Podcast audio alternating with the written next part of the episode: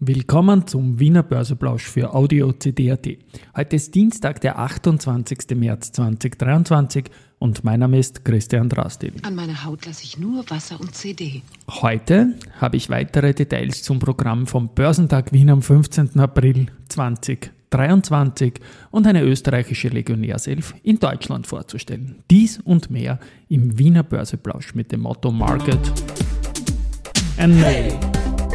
Here's Margaret and me, podcasting for equity. Hey, den Zeitgeist, ja, ein Modethema, Modethema, Modethema. Ja, die Börse als Modethema und die Märzfolgen des Wiener Börseplausch sind präsentiert von Wiener Berger und dem Börsentag.at.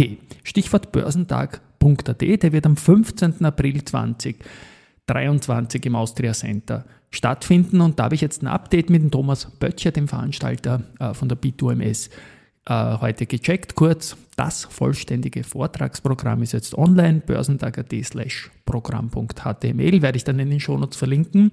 Mehr als 30 Expertinnen und Experten werden vor Ort sein. Der Schwerpunkt ist Trading. Es gibt aber auch Vorträge für langfristig orientierte Anleger, Fonds, ETFs, Discount-Zertifikate, Gold und so weiter. Mehrere Vorträge für Einsteiger sind geplant, unter anderem auch von der Dadat, die sind dort der Hauptpartner.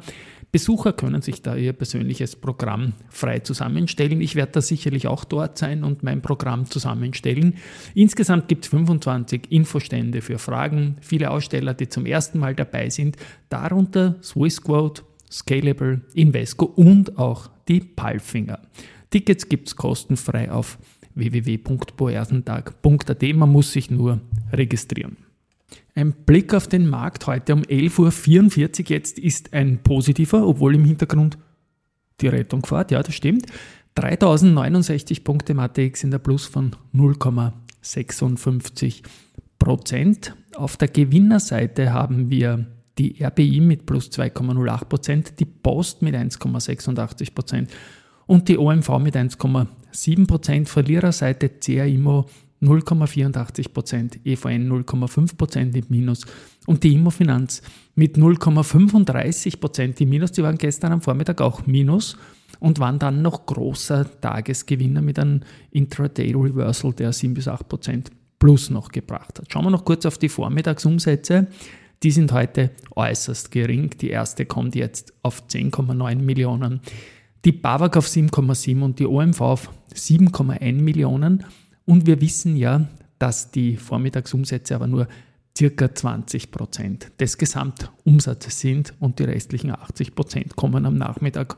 Ja, und der Großteil davon sogar in der Schlussrunde. Zu den News, da war die Agrana gestern noch aktiv. Die haben mitgeteilt, dass das Ergebnis über den eigenen Erwartungen liegt und ja, es gibt eine sehr deutliche EBIT-Verbesserung von mehr als 50 Prozent. Konzernumsatz wird ebenfalls deutlicher Anstieg, konkret von 10 bis 50 Prozent ausgegangen. Und da geht es jetzt nicht ums laufende Jahr natürlich, sondern um das neue Geschäftsjahr, also das schon begonnen hat, 2023, 2024. Sorry. Äh, Raiffeisen Research kommentiert das in der Kurzmitteilung, die sind wie immer schnell. Äh, EBIT hat Prognose von uns selbst, also von Raiffeisen Research übertroffen und auch den Konsens.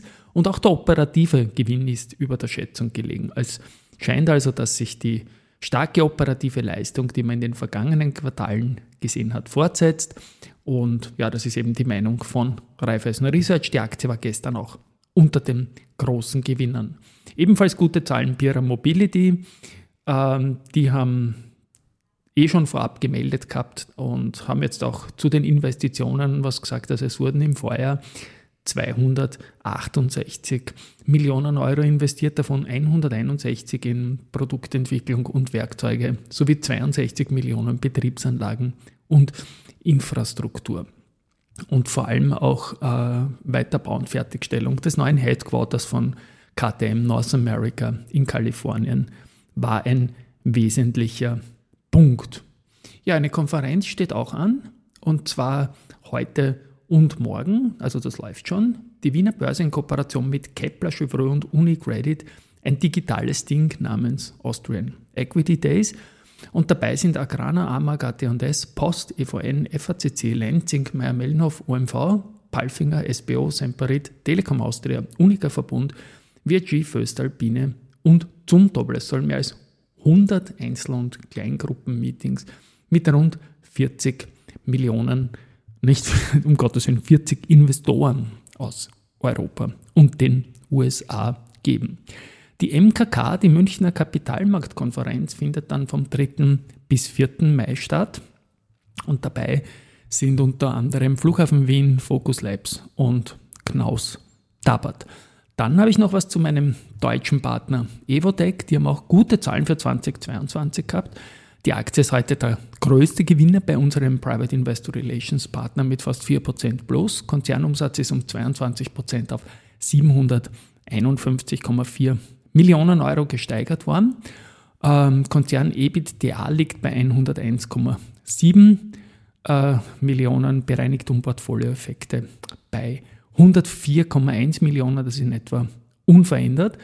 Äh, für das laufende Jahr erwartet man einen Umsatz von 820 bis 840 Millionen Euro und ein EBITDA in der Bandbreite von 115 bis 130 Millionen Euro.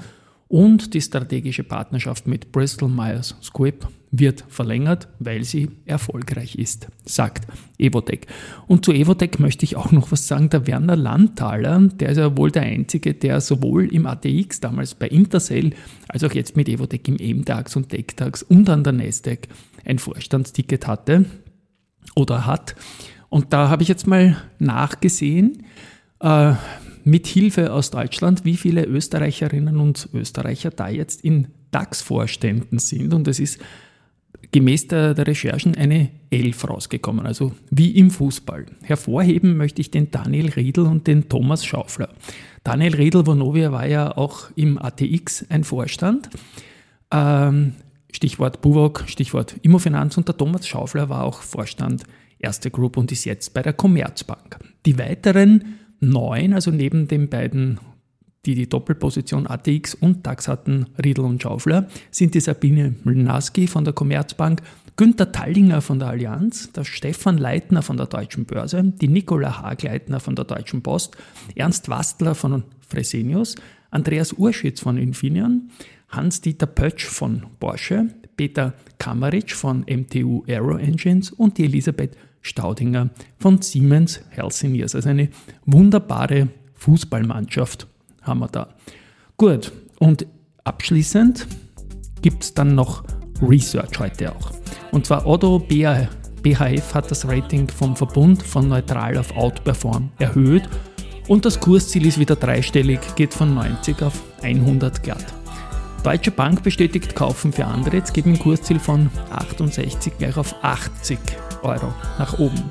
HSBC bleibt ebenso bei Kaufen für andere, geben ein Kursziel von 60 auf 75 und die erste Group bestätigt das Buy für UMV, reduziert aber das Kursziel von 63,5 auf 61 Euro. So, das war's für heute mit diversen Updates.